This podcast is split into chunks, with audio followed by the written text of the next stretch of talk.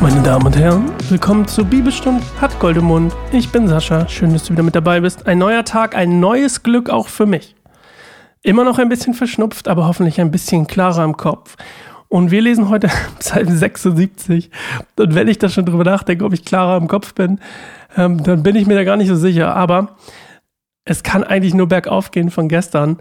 Ähm, deswegen entschuldige bitte, wenn gestern und vorgestern und vorvorgestern ein bisschen anstrengend waren. Für mich war es auch sehr anstrengend, ein bisschen äh, wieder bei Sinnen zu kommen, zu Sinnen zu kommen. Und wir lesen heute wieder einen Psalm von Asaf, nämlich ein Loblied über Gott. Also eigentlich ganz simpel. Und bevor wir das machen, werden wir eine Minute still, kommen ein bisschen zur Ruhe, hören in uns rein und sehen uns gleich wieder zu Psalm 76.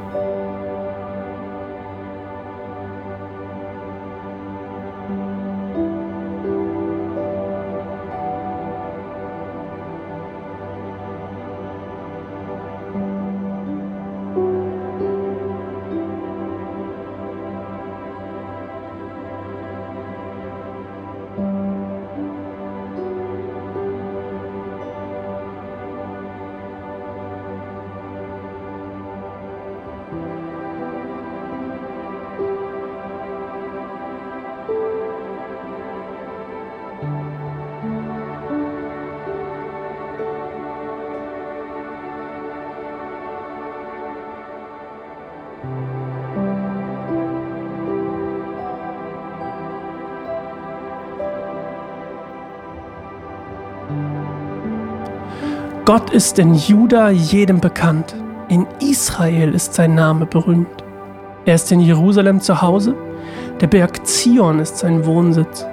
Dort zerbrach er die Pfeile, die Schilde, Schwerter und Waffen. Du bist herrlicher und erhabener als die ewigen Berge. Deine mächtigsten Feinde sind überwältigt und liegen vor uns im Todesschlaf. Kein Krieger konnte auch nur die Hand gegen uns erheben. Als du ihnen drohtest, Gott Jakobs, blieben ihre Pferde und Streitwagen stehen. Deshalb fürchten dich alle. Wer kann vor dir bestehen, wenn du zornig bist? Du hast aus dem Himmel das Urteil über deine Feinde gesprochen. Da erschrak die Erde und stand still vor dir. Gott, du erhobst dich, um Gericht zu halten und um den Unterdrückten in der ganzen Welt zu helfen. Der Trotz der Menschen vergrößert deinen Ruhm. Selbst ihn machst du dir noch zunutze. Legt vor dem Herrn eurem Gott Versprechen ab und erfüllt sie. Alle Menschen sollen ihm Geschenke bringen, denn er ist groß und gewaltig. Er bricht den Stolz des Fürsten und die Herrscher der Erde fürchten ihn. Ja, er erklärt sich komplett selbst, oder? Ähm, eigentlich nichts so richtig, was Vielleicht, er zerbrach die Pfeile, Schilde, Schwerter, Waffen. Ne? Das ist, geht es quasi darum, dass die ihre Macht verloren haben. Und ähm, das sind ja auch oft mit, also ne, oft Metaphern quasi. Pfeile sind ja oft, werden in der Bibel oft so ähm, auch als, als verleumderische Worte von David zum Beispiel hatten wir in dem Psalm auch, dass Pfeile dafür stehen. Also dass quasi alle Waffen des Feindes, alle Methoden des Feindes von Gott eigentlich zerbrochen wurden, also aufgehalten wurden. Und ja, ewige Berge erklärt sich auch selbst. Ähm, ich meine, Berge sind einfach gerade damals, ne, in dem Kontext von, ich meine, heutzutage denken wir, ja, Berge bewegen sich oder dann und dann sind die entstanden, weil die und die Platte sich verschoben hat, aber ähm, die Art und Weise von wissenschaftlich ja, fundierten geologischen Kenntnissen hatten die damals natürlich nicht so. Vielleicht die Ägypter, das weiß ich gar nicht, aber hier auf jeden Fall nicht, Asaf nicht, sondern Asaf meint hier einfach, dass die Berge sind für ihn etwas ne, was ewig währt, so wie eben und auch erhaben sind, ne, diese großen Berge.